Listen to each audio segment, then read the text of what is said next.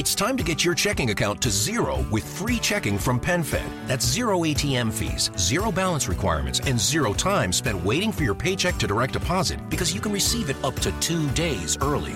Open your account with just $25 and see how big zero can be. Apply online today at PenFed.org slash free checking. Early direct deposit eligibility may vary between pay periods and timing of payer's funding. To receive any advertised product, you must become a member of PenFed, insured by NCUA.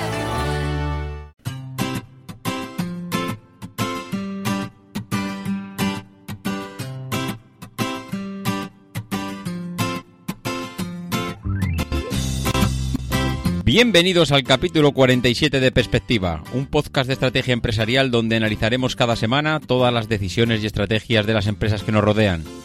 En el programa de hoy conoceremos la historia de Cum una empresa que ha sabido hacerse un hueco en el mundo del porno y renovar la forma de obtener ingresos. En las píldoras de la semana hablaremos de SACIR y los modelos de negocio de las constructoras. Tendremos nuevamente a Tesla, que acaba de hacer un movimiento en torno a su modelo de negocio, y terminaremos hablando de Movistar, un dinosaurio que quiere codearse con los bichos más contemporáneos. Si eres de los que te gusta estar informado, no lo dudes, sube el volumen y acompáñame. Yo soy David Isasi y hoy es 23 de enero de 2017. ¡Comenzamos!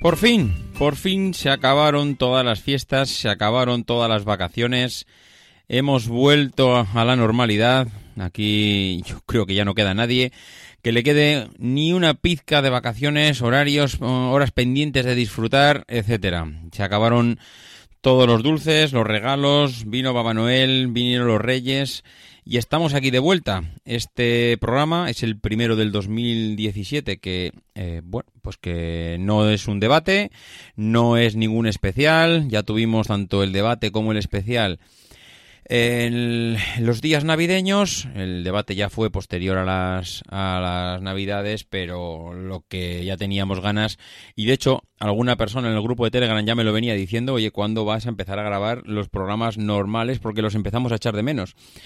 Y he de reconocer que yo también los estaba empezando a echar de menos. Ese, ese tiempo que le dedico a, bueno, pues a curiosear, a buscar información de las empresas que hay, a empezar a leer blogs, a estar un poco al día de esas noticias, porque la verdad es que necesitaba un poco ese, esa chicha, ¿no? De estar al corriente de las noticias que van surgiendo en el día a día porque hasta ahora la verdad es que pues eh, si no es por el podcast pues que joder, pues que te vuelves perezoso no al final no estás no estás buscando no estás eh, intentando estar al día de, de, bueno todo lo que va pasando.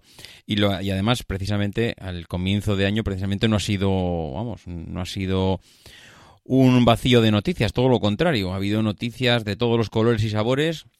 Yo tenía ya bueno, muchísimas noticias almacenadas para empezar a hacer el podcast y he tenido que empezar a filtrar. He tenido que empezar a filtrar porque es que si no filtro, no sé, no sé hasta cuándo nos hubiéramos ido con, con el podcast de hoy.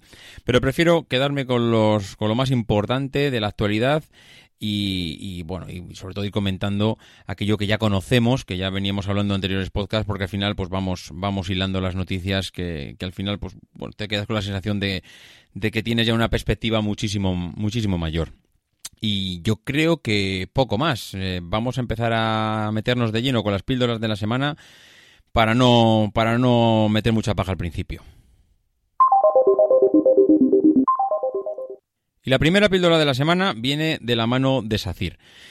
Recuerdo haber visto durante los, los primeros días del año una noticia en la que SACIR reclamaba al gobierno de Panamá pues una suma mm, multimillonaria, pero multimillonaria es multimillonaria, ¿eh? una cifra que, que, quita el sombrero y al final la cifra pues no deja de ser otra cosa que sobrecostes.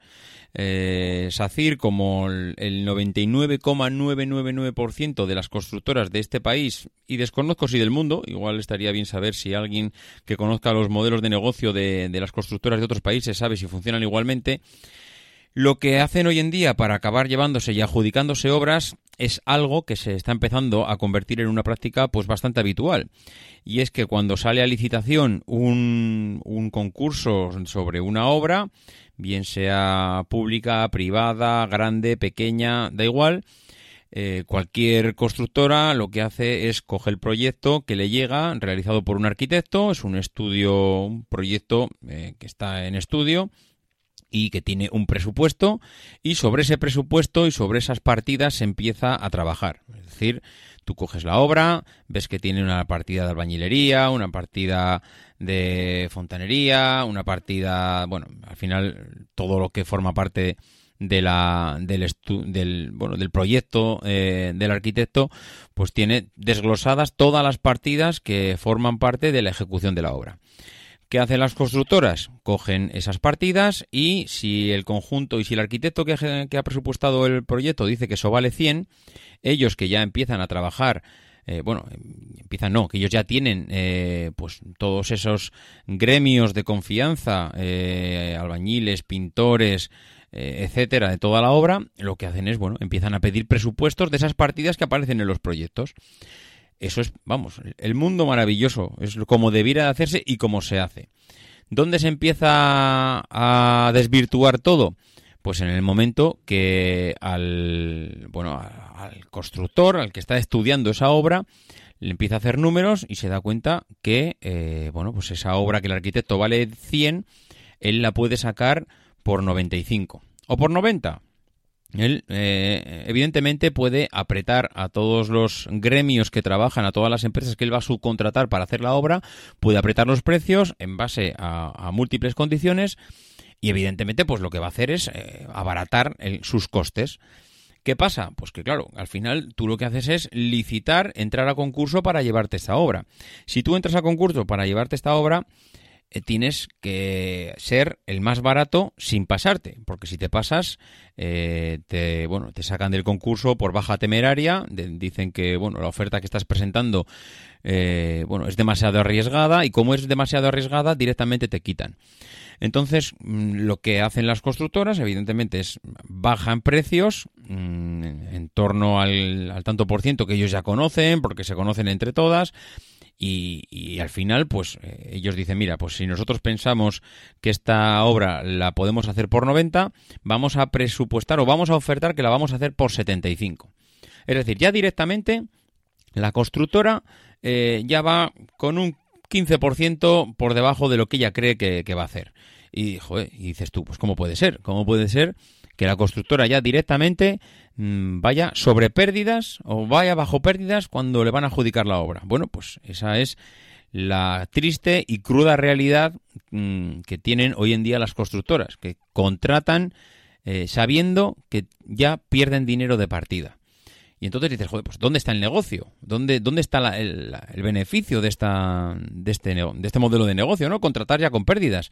Bueno, esto ya lo hemos comentado en anteriores episodios, esto es muy habitual y, y SACIR precisamente aquí lo que ha hecho es, es eso, para llevarse la obra, una obra tan bestial como la del Canal de Panamá, pues lo que hizo es, oye, mira, pues yo cojo aquí, eh, digo que la obra cuesta la mitad, me lo invento, no tengo ni idea de cuáles fueron los números, pero digo que la obra me cuesta la mitad, yo me adjudico esta obra porque soy el mejor eh, en la licitación, la obra me la adjudican y a partir del minuto cero yo me dedico con mis jefes de obra, con todos mis estudios, con todo, a sacar dinero de la obra. ¿Y cómo se saca dinero de la obra? Pues buscando en los proyectos de los arquitectos, en el proyecto ejecutivo que ya ha desarrollado el arquitecto una vez que se va a, bueno, a poner en marcha la obra, todos aquellos fallos que no estaban contemplados en el proyecto inicial. Es decir, si yo ahora me pongo a ejecutar y cuando me pongo a ejecutar la obra, pues el proyecto dice que tiene que haber aquí 14 pilares y yo por lo que sea eh, reviso el proyecto, digo que esto hay que quitarlo, ponerlo, cambiarlo y darle 14 vueltas a la obra, digo que en vez de 14 hay que poner, llegamos a la conclusión que hay que poner 10 dos pilares más en vez de esto es un ejemplo, evidentemente no, no, no se habla de pilares en, en una obra porque hay bueno otro tipo de medidas en metros cúbicos de hormigón, en, bueno, en múltiples historias. Pero bueno, es el- por continuar con el ejemplo, al final lo que hacen es eh, bueno est- estudiar de tal manera la obra para conseguir eh, sacar el mayor número de defectos o de mejoras, que también puede ser otra opción. Es decir, una cosa es sacarle defectos al proyecto, en base a esos defectos o hablas con, el, con la propiedad con la que te paga ese edificio, esa obra que estás haciendo, que en este caso es el Canal de Panamá, y el Canal de Panamá lo que hace es decir, mm, estudiar todas esas mejoras o todos esos defectos que tú le estás proponiendo y tiene dos opciones. O habla con el arquitecto para que asuma la responsabilidad o asumen ellos el, el coste de esos incrementos. Y en base a esos incrementos, s- las constructoras, y en este caso SACIR, lo que hacen es pues ganar dinero a la obra. Eh, y ese es el trabajo básicamente del jefe de obra. Aparte de sacar la obra adelante, evidentemente. Pero eh, principalmente es conseguir sacar defectos al proyecto eh, para conseguir que la obra sea rentable y salgan beneficios. Realmente es un poco triste, es un poco triste que tengas que contratar las obras sabiendo que mm, directamente estás perdiendo dinero. Mm, Lo hace muchísima gente, muchísimos modelos de negocio y yo diría que prácticamente es una es una mm, bueno, es una práctica empresarial muy muy extendida, pero bueno, es la realidad. Hoy en día tienes que ser lo suficientemente atractivo para que te contraten. Para que te contraten tienes que prácticamente engañar. Nos estamos aquí nos engañamos todos a, haciendo plan- trampas al solitario. Todo el mundo decimos que somos los mejores, todo el mundo decimos que vamos a ser los más baratos, pero luego cuando llega la realidad y el día a día, y lo peor no es eso, lo peor es que encima lo firmamos. Lo peor es que encima mm, firmamos porque SACIR evidentemente no ha firmado un contrato para ejecutar el, el canal de Panamá diciendo que todas aquellas mejoras que hay With a Planet Fitness Black Card, you don't just get a great workout, you get a great perk out because your membership is packed with perks. Join for just $1 down and $24.99 a month. Sign up for the Fiat Black Card for $1 down and get all the perks. Deal ends November 22nd. See Home Club for details. las va a absorber, eh, las va a absorber el, el gobierno de Panamá. Evidentemente que no. SACIR ha firmado un contrato diciendo que todas las aquellas mejoras que surjan en la obra las va a absorber ellos y que es un contrato cerrado y que no hay posibilidad de subir un duro y que no hay posibilidad de proponer nada. Bueno, aún así, todo eso que se firma se queda en papel mojado, queda en nada, porque al final el día a día de la obra lo que te lleva es que si quieres sacarla adelante tienes que pagar más. Y la constructora no se va a mover si no pagas más. Y ya hubo un primer parón en, en la obra del Canal de Panamá porque SACIR ya estaba poniendo encima de la mesa miles de millones en mejoras. El gobierno de Panamá dijo, pero ¿qué me estás contando? Y al final, pues eh, llegaron a un, a un mínimo entendimiento, continuaron la obra y ahora que la obra está acabada, SACIR dice, bueno, esta es la receta, esto decíamos que cuesta 10, pero realmente ha costado 400. Bueno, ¿dónde está la diferencia? Seguramente esto no va a ser rápido, va a ser largo, va a ser tedioso, pero acabará en los juzgados casi seguro. Eh, puede parecer que, bueno, pues ¿dó- ¿dónde queda el prestigio de, de las constructoras españolas? Bueno, pues el prestigio de las constructoras españolas queda, mm, pues donde está quedando, pero que yo creo que no es exclusivo nuestro, yo creo que es exclusivo del tipo de negocio en que se ha convertido la construcción. Un negocio de mentiras en el que todos sabemos cuando firmamos un documento, un contrato, que en muchas ocasiones es imposible de cumplir, pero sabes que si no mientes tú, va a mentir el otro. Con lo cual, al final dices, mira, prefiero llevarme la obra yo y oye, ya veremos cómo salimos de esta. La otra noticia de la semana, como siempre, y dado que es una empresa que ahora mismo, ya lo hemos comentado anteriormente, está pues de moda, prácticamente no hay una semana en el que no salga eh, Elon Musk a la eh, bueno eh, o bien mediante un Twitter o bien mediante una noticia en un blog o bien mediante una presentación de un producto. No hay una semana que no tengamos una noticia de Tesla. Bueno, pues me choca que hace nada, hace con los principios de- del año, Tesla de repente nos dice algo que ya habíamos comentado aquí, que eh, los supercargadores que tiene distribuidos por todo el mundo, a partir de ahora, pues lo siento mucho, clientes, van a dejar de ser gratuitos. Esto que hasta ahora era como un aliciente para que todo aquel que se compraba un Tesla, pues lamentablemente mm, ya no lo va a ser. Esto se acabó, esto de todo gratis, estaba muy bien al principio como reclamo publicitario, pero señores, el modelo de negocio de Tesla y el que no lo quiera ver es porque no ha escuchado an- anteriores episodios de perspectiva, es la energía. Eh, no, Tesla mm, no sobrevivirá, evidentemente no lo va a dejar, pero no sobrevivirá vendiendo coches, sobrevivirá vendiendo energía. Lo ha demostrado desarrollando energía o baterías de alta tecnología para, para sus coches. Lo ha demostrado vendiéndonos una megapila para los hogares para almacenar energía y, bueno, energía de larga duración. Lo ha demostrado eh, presentando los tejados solares, como comentamos no hace mucho, y ahora dice que lo que va a hacer es vender energía, Mm, porque evidentemente los conocimientos que tiene Tesla como empresa eh, innovadora van mucho más allá de lo que son los coches, la automoción, que no, no vamos a decir que lo está haciendo mal en este sentido, todo lo contrario, está deslumbrando al mundo en cuanto a conocimientos, en cuanto a, bueno, a plasmar su tecnología en, en un coche, pero lo está haciendo sobre todo porque está consiguiendo unas autonomías mm, que los demás hasta ahora no estaban consiguiendo. Decíamos hace poco que Ford eh, había hecho un anuncio diciendo que bueno que ellos van a conseguir 600 kilómetros de autonomía en el 2020. Ojo, ojo a la, ojo al anuncio de Ford, cuando eso prácticamente lo tiene Tesla hoy en día. Tesla le está sacando tres cuerpos a todas aquellas empresas que van por, que van detrás suyo eh, en cuanto a, a ni- a nivel de implementación tecnológico en las baterías. Eso lo va a seguir llevando a mm, bueno, a todos los extremos que pueda para conseguir optimizar y maximizar sus beneficios.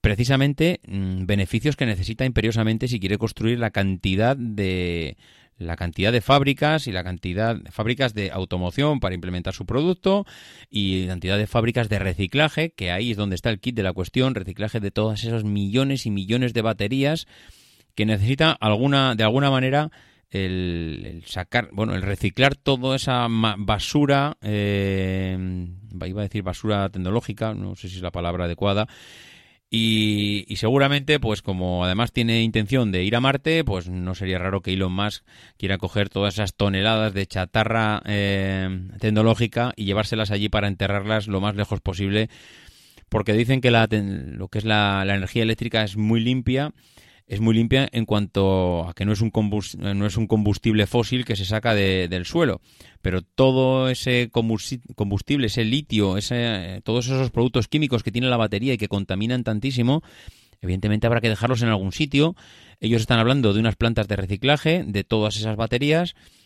Pero bueno, eso no se evapora. Eh, ya decía Einstein que la, que la energía ni se crea ni se destruye, simplemente se transforma. Entonces, ¿en qué lo van a transformar?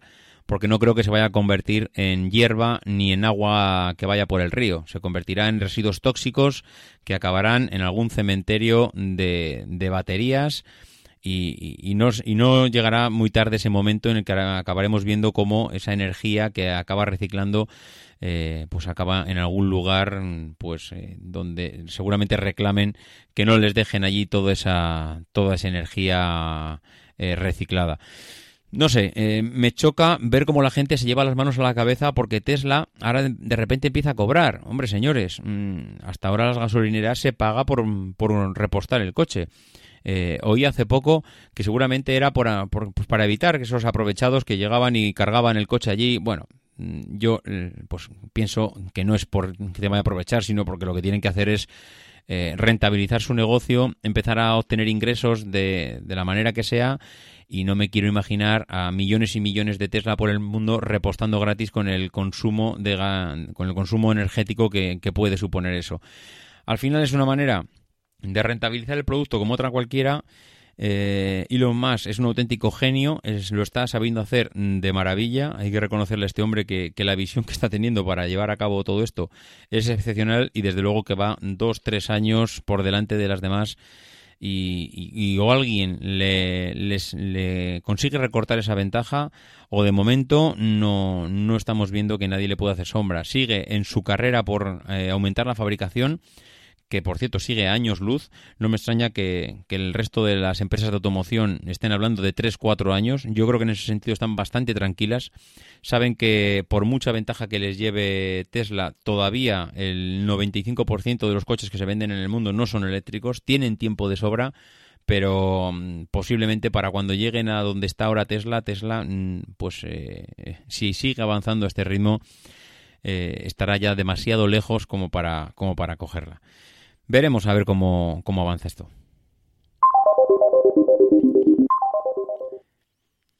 Y la tercera noticia de la semana viene de nuestros amigos de Movistar, porque lejos de sorprendernos, Movistar mm, otra semana más vuelve a ser noticia porque acaban de hacer eh, bueno, una, una- una comunicación a los medios, han hecho una especie de presentación, se han tomado un café con varios periodistas y bueno, nos dicen eh, los responsables de Movistar que, hombre, por favor, hacer el favor de no compararnos con Netflix, con HBO, porque por Dios, ¿dónde tienen ellos eh, el resto de los contenidos? ¿Dónde tienen el fútbol? Que nosotros ofrecemos fútbol. O sea, mm, es que, es que, yo, yo, es que de verdad, iba a decir un improperio, pero me lo voy a guardar, que luego me riñe Emilio. Eh, pero vamos a ver, ¿cómo puede dar lecciones Movistar, que está endeudada hasta las cejas, que no sabe qué hacer para sacarse la deuda de en medio, que está vendiendo activos por toda Sudamérica para conseguir quitarse, eh, bueno, todo el lastre posible? Otro día escuchábamos a, a Emilcar como eh, Twitter está intentando quitarse el lastre y yo me acordaba de Movistar. Porque Movistar está intentando quitarse el lastre de la, bueno, de todas las maneras posibles. Se ha quitado mm, la, la empresa sudamericana para intentar obtener eh, ingresos. No se ha quitado todavía las inglesas, pues porque con el tema del Brexit no le sale a cuenta eh, el cambio eh, la libra con el euro, pero está intentando quitarse el lastre como sea.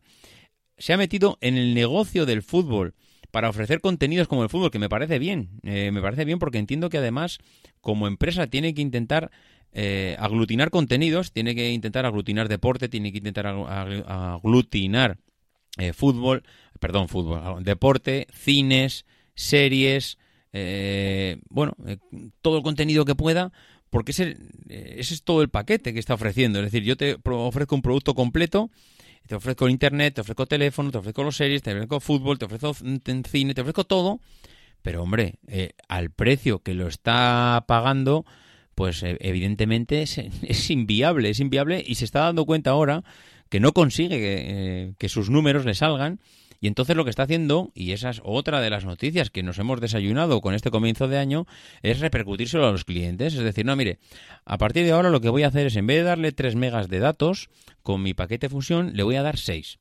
Pero le voy a cobrar 5 euros más. Mm, mala suerte. Pero hombre, que le estoy dando 3 megas más. Ya, ya, pero es que ya no sé cuántas veces me va subiendo usted todo el paquete que voy pagando con el fusión. Eh, al final no les queda otra. No les queda otra porque por muy barato que intentan competir con el resto de, bueno, digo decir, de competidores en su sector, no les salen los números. Han querido ofrecer un paquete completo y nos están dando cuenta que ese es un agujero sin fondo en el que les está consumiendo un montón de recursos. Eh, Netflix, pues por mucho que les duela a ellos, les sacan vuelta y media, vuelta y media en contenidos, vuelta y media en innovación, vuelta y media en visión de negocio, vuelta y media en todo. Eh, si no sabes mm, sacarle rentabilidad a tu negocio, hombre, por lo menos no critiques al vecino de enfrente, que es que queda un poco feo. Entonces, mm, decir que Netflix y HBO mm, que no se pueden comparar con Movistar, hombre, evidentemente yo creo que será el CEO de Netflix el que le, el que le sentará bastante mal que le comparen con Movistar, una empresa que tiene deuda como para parar un tren. Pero bueno, aquel que no se consuela es porque no quiere y, y Movistar en este sentido pues es feliz pensando que ellos son los amos y dominadores del mundo, ahora van a ofrecer más contenidos porque se han dado cuenta que sin contenidos y, la dependencia de que tienen de Netflix y HBO y del resto de bueno de productoras de contenido pues es bestial que van a pagar unos unas tasas por ofrecer esos contenidos que son las que le llevan al final al pozo sin fondo y han dicho vamos a empezar a producir contenido pero claro van a empezar a, a ofrecer contenido con pajares y exceso. Entonces es muy difícil es muy difícil que si empiezas a producir contenido por ti mismo con unos medios que son los que son, pues al final mm, no pretendas combatir- competir con Juego de Tronos, no pretendas competir con House of Cards, etcétera, etcétera. En fin, bueno, pues mm, esperemos que Movistar nos, mm, nos despierte con una... O sea, no nos despierte, nos sorprenda con una mega serie que, que sea la que rompa todo el mercado y consiga vender sus licencias al amigo Donald Trump, que la verdad es que no es un, no es un buen momento para ir a vender nada ya. Bien, y la empresa de la semana, pues como ya hemos comentado al principio, no es otra que Kun Lauder. Kun Lauder, que seguro que nadie la conoce, es una empresa que nunca habéis entrado en su página, pero es tiene el récord histórico de bueno histórico tiene el récord absoluto de descargas eh, en España son de esas empresas que pues como los programas de Gran Hermano que nadie los ve nadie los nadie los escucha nadie está pendiente de ellos pero son líderes de audiencia. Bueno pues como todos sabéis y el que no lo sepa es que me engaña eh, Lauder es mm, pues la empresa líder en el porno en España. Es de estas empresas que a la chita callando, que dicen en mi pueblo, pues está hinchando a ganar dinero y- y la verdad es que es, un, es una manera, mm, to- bueno, iba a decir totalmente diferente, yo creo que hoy en día ya para ser algo totalmente diferente es, es casi imposible encontrar algo así. Digamos que tiene una forma eh, especial de ganar dinero mm, porque cambió su modelo de negocio, cambió el mundo del porno mm, desde hace unos años de tal manera que, que, bueno, pues que tuvieron que reinventarse a sí mismos. Eh, se reinventaron de tal manera que pasaron a pasaron pues de, de- cobrar pues como era no, no ellos eh, el mundo en general el mundo de la pornografía pues pasó de ser un negocio en el que mm, se producían películas, se distribuían, la gente las compraba y evidentemente pues ahí venía el beneficio ¿no? de esa compra de, de películas. Eh, también, por supuesto, pues eh, a través de la televisión, todos recordamos el mundo de la, de la pornografía en, en, bueno, los inicios de Canal Plus y bueno, pues eh, cómo, cómo ha ido generando toda esa industria del porno, eh, esos modelos de negocio pues para, para llegar al gran público y para llegar a las masas que muchas veces no hace falta llegar a esas masas porque son las masas las que las que buscan este tipo de, de empresas. Mm, posiblemente el porno sea uno, mm, si no es el que más negocio mueve y visitas y descargas en, en internet, con lo cual pues eh, evidentemente no es mm, eh, no es eh, yo creo que no es ajeno a nadie el que toda la era digital y todo lo que supuso internet para el porno pues pues ha sido lo que ha sido no mm, raro será que si sacamos los listados de descargas y de visitas en, en un día en cualquier país del mundo no sea el porno la temática la temática especial pero si hablamos de porno online, eh, la persona eh, que puede decir que es la figura que representa el éxito en España, pues no es otra que, que Borja Mera. Borja Mera es un emprendedor, un emprendedor que al contrario que, el resto de, personas relacionadas con el mundo del porno, al final esto acababa siendo muy de yo soy actor porno, que cuando pasa el tiempo y voy envejeciendo parece que ya empiezo a no ser tan atractivo para este mundillo, con lo cual me paso a ser productor. Y esa ha sido pues la, la bueno, yo iba a decir el pan nuestro de cada día, el pan nuestro de cada día, el ABC del porno, actor que pasa a ser productor y, de esa forma intenta ganar dinero en el negocio que tanto, que tanto conoce. Bueno, pues este no ha sido el caso de Borja Mera. Borja Mera es eh, un experto en creación webs y contenidos en Internet. Es una persona que empezó con 18 años haciendo webs de música, eh, estudiaba ingeniería informática, era algo que no le gustaba especialmente, lo acaba dejando y se acaba formando por su cuenta. Eh, él ahora tiene 35 años, pero en aquella época, pues eh, estamos hablando de hace, vamos, de hace casi otros 18 años, ¿eh? Él en aquella época empezaba en un sector como era el de Internet, el tema de los negocios digitales. Eh, había muy poquita gente que conocía el- y que sabía hacer de webmaster.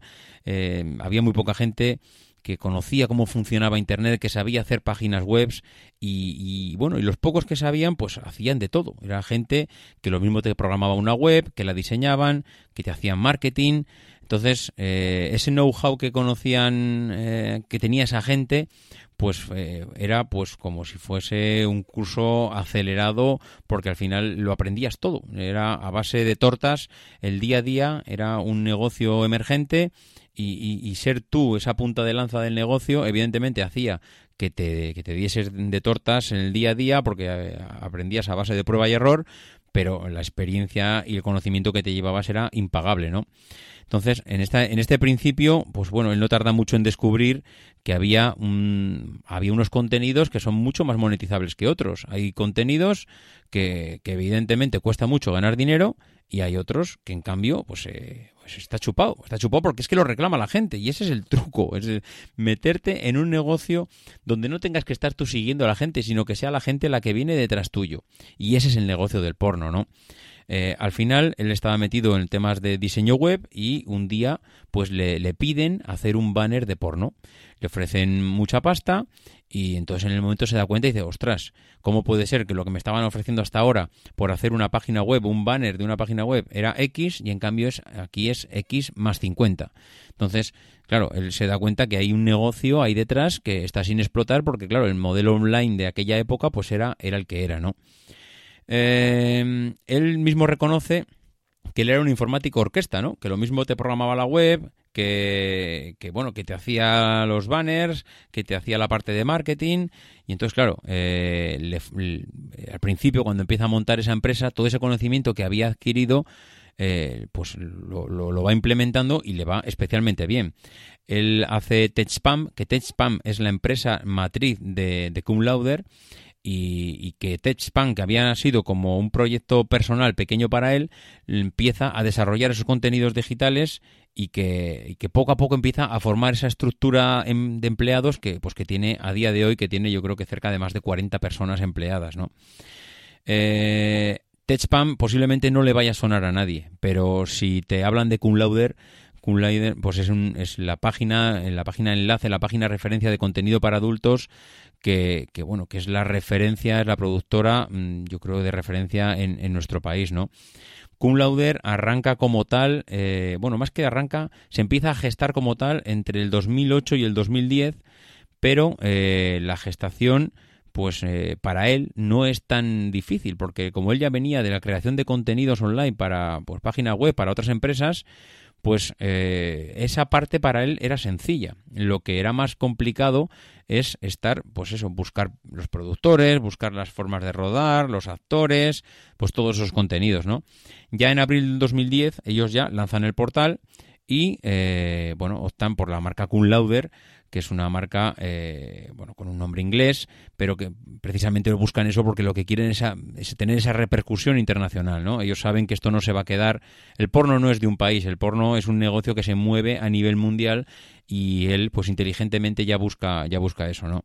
Claro, eh, meterte a buscar eh, gente, recursos en el mundo del porno, pues no es nada fácil, porque tú si necesitas un electricista pones un anuncio en el periódico, se necesita el electricista, se ofrece tanto, tanto, claro, en, un- el periódico no puedes poner busco actor porno o busco actriz porno.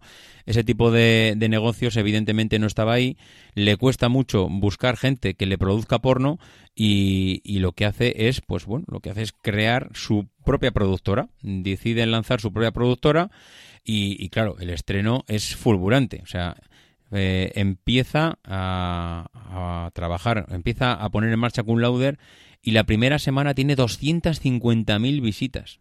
Eso es una bestialidad. O sea, funciona eh, tan bien, tan bien, tan bien que ellos mismos incluso se sorprenden de- de- del resultado. No se esperaban un resultado tan espectacular, ¿no? Entonces, claro, eh, con los conocimientos que ya tenían y que siempre habían hecho deseos y de y temas relacionados eh, con el marketing que le habían encargado en las primeras empresas que le contratan, lo primero que piensa es, joder, si tengo esta repercusión eh, en los comienzos, a nada que empiece a desarrollar métodos para que esto tire para adelante, me va a ir espectacularmente y es como le fue.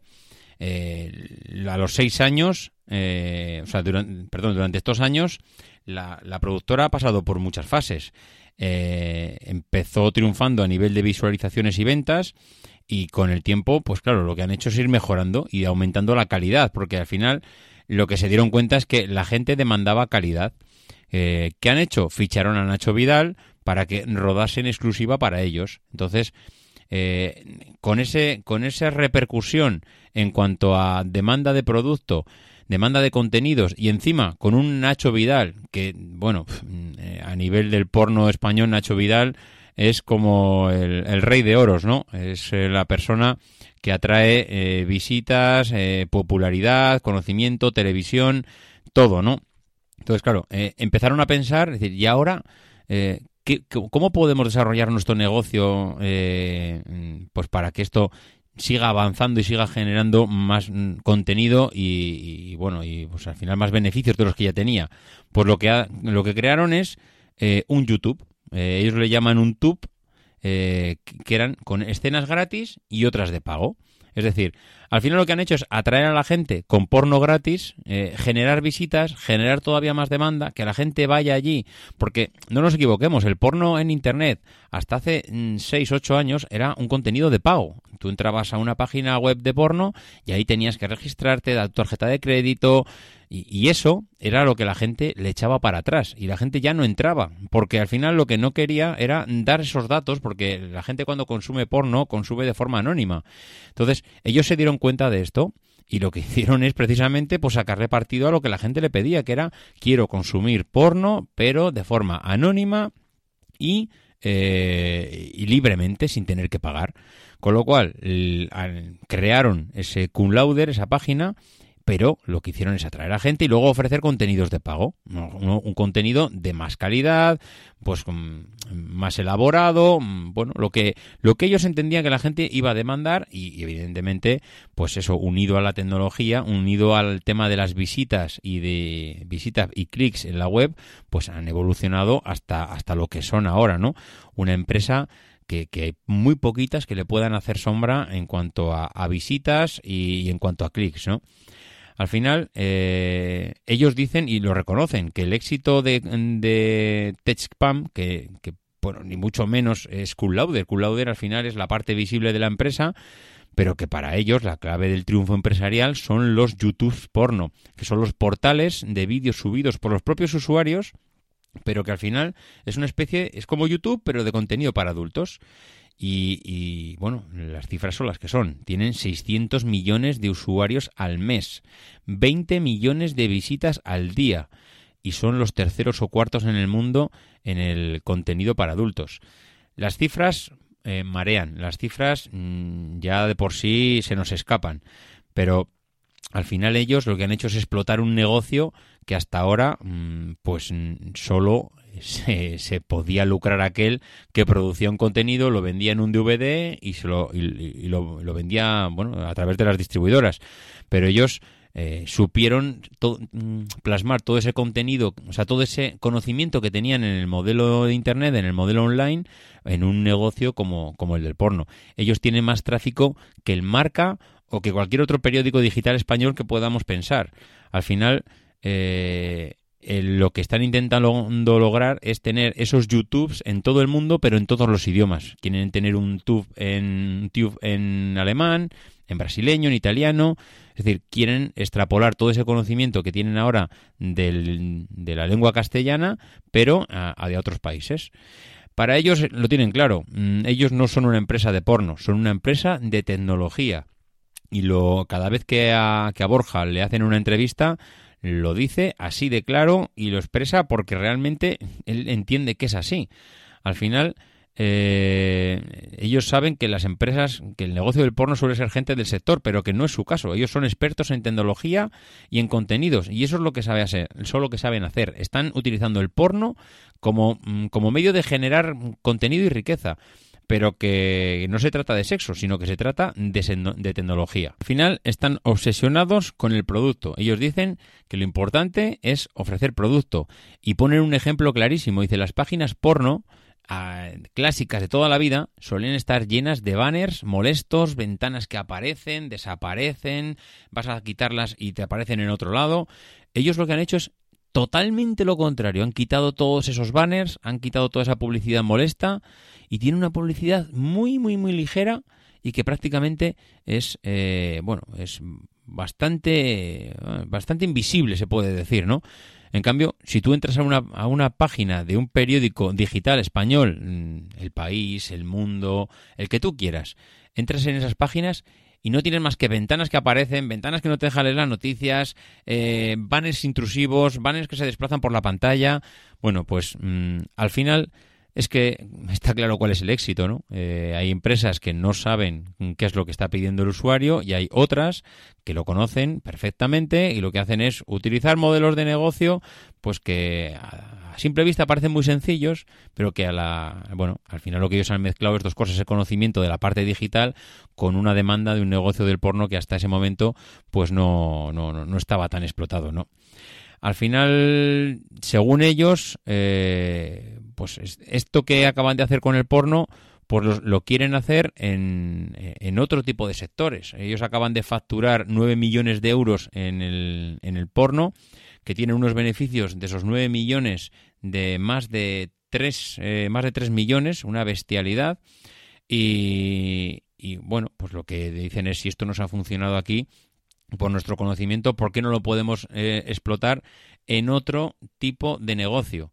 Y han, lanzado otro negocio, otro, otra empresa que se llama Siroco, que es un portal que venden pues gafas de sol low cost y camisetas.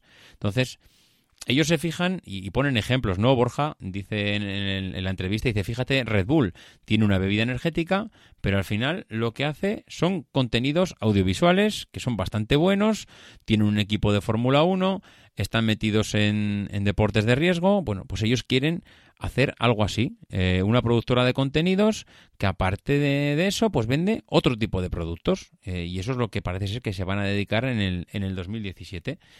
Eh, el medallista Saúl Cravioto, que fue el, pues uno de los recientes medallistas en las últimas eh, Olimpiadas, pues si veis las imágenes, eh, cuando, cuando gana la medalla se ve claramente él va con unas gafas. Bueno, pues esas gafas son las que, las que acaban de lanzar en, la, empresa de Siroco, ¿no? La empresa de Siroco, es, como hemos comentado, una, una empresa que acaban de crear mm, desde TechSpam y, y ellos entienden que hay una demanda en ese sentido y van a ir a, muerte con ellas porque el deporte ahora mismo para ellos está de moda y está tan de moda que están intentando crear un YouTube para el fútbol que le llaman Footbee y Footbee al final es decir mm, ¿qué es lo que demanda la gente? Fútbol, fútbol, fútbol.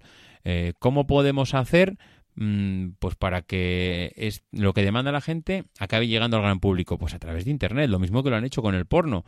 Eh, quieren pues que los clubes se impliquen que haya entrevistas dentro de los vestuarios.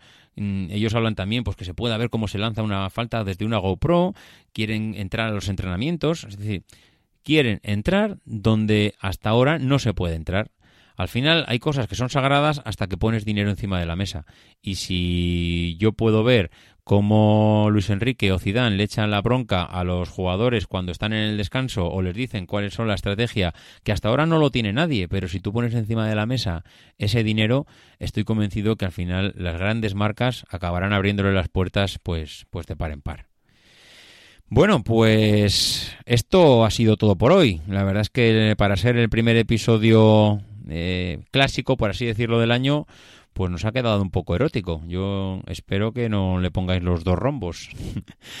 bueno, pues eh, esto ha sido todo por hoy. Como siempre, agradecer a las personas que, que han hecho por los comentarios positivos y han hecho las reseñas en iTunes. Vamos a ver si, si no me dejo a nadie. A Maser Ragnan, a Rossetti, a Carlos Baguada, a Ategua, Spectra74, Nan0507, Rob Pidi, Luis Eduardo López, Josbaru, FSP4434, Miquerinos 10, JFX Ríos, Pitbull Network y Patrick75. Creo que no me he dejado a nadie. Y como siempre digo, pues que si quieres contactar conmigo, mm, yo creo que ya sabes cómo hacerlo, davidisasi.mac.com, en Twitter arroba maxatiné, si quieres unirte al Telegram donde solemos comentar alguno de los modelos de negocio y alguna, algún debate estamos cociendo por ahí, tengo que, tengo que terminar de buscarle fecha y que yo creo que, va a gustar. Y pues eso, que esas son las formas de encontrarme y que como siempre digo, pues que no dejéis de ser uno de esos locos que hacen lo imposible por cambiar el mundo. Because the people who are crazy enough to think they can change the are the ones who do.